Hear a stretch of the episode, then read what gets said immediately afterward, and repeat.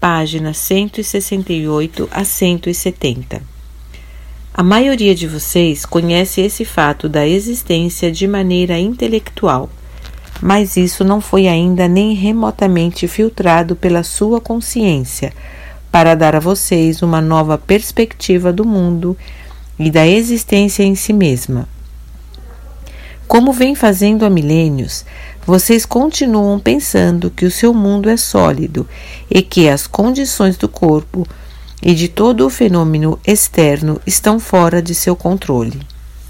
Vocês acreditam que são vítimas da existência e suas vidas diárias refletem esta crença. Entretanto, a verdade é o contrário. Portanto, é absolutamente necessário para mim retornar para ajudá-los e avançar em direção a uma percepção mais elevada da verdade. Como disse na carta 1, depois da iluminação no deserto, eu voltei ao meu mundo de cidades e vilas da Palestina e imediatamente comecei a controlar os elementos da matéria. Nos lugares onde via necessidade de ajudar aqueles que estavam em privação ou sofrimento. Vim para mostrar a vocês exatamente porque eu pude fazê-lo. Como revelei na carta 1, durante o tempo em que recebi plena iluminação no deserto, me foi mostrado que a matéria não era realmente sólida. Não me foi dado entender exatamente como as partículas elétricas, que chamei de cintilar de partículas, tomavam a aparência de matéria visível.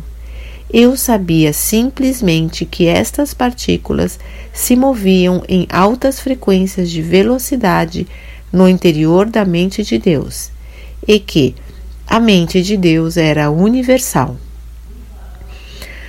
Eu percebi que a mente de Deus era tanto o Criador como a substância de todas as coisas na criação em si. Disso eu estava absolutamente seguro.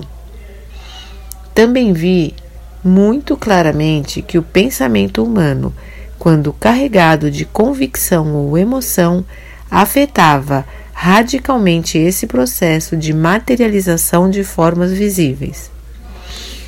Portanto, a mente humana podia interferir e, de fato, fazia isso na verdadeira intenção da mente de Deus.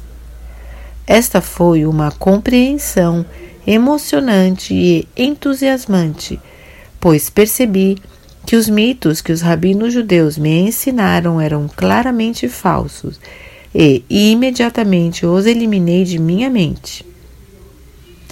Abracei a verdade com entusiasmo, pois compreendi por que as pessoas experimentavam a miséria e o sofrimento. Isso emanava de seus próprios processos de pensamento. Também me foi dado ver as comunidades de partículas vivas, que a ciência chama de células, trabalhando dentro de todo o ser vivo. Eu estava consciente da harmonia divina controlando o funcionamento das células, as quais ativamente construíam e mantinham as distintas partes dos corpos físicos de todas as criaturas vivas e das plantas grandes e pequenas. Por essa razão, utilizei frequentemente a paisagem para dar exemplo da imanência e da atividade do Pai nas menores manifestações da vida selvagem, como nas plantas e nos pássaros, por exemplo. Como expliquei com clareza nas cartas de 1 a 3, chamei a mente de Deus de Pai, porque pude ver, perceber a verdadeira natureza da mente de Deus. Eu estava seguro de que, retornando ao povo da Palestina para descrever as revelações que havia recebido, eles compreenderiam que suas crenças, as quais tinham sido gravadas em suas consciências pelos rabinos, eram completamente falsas.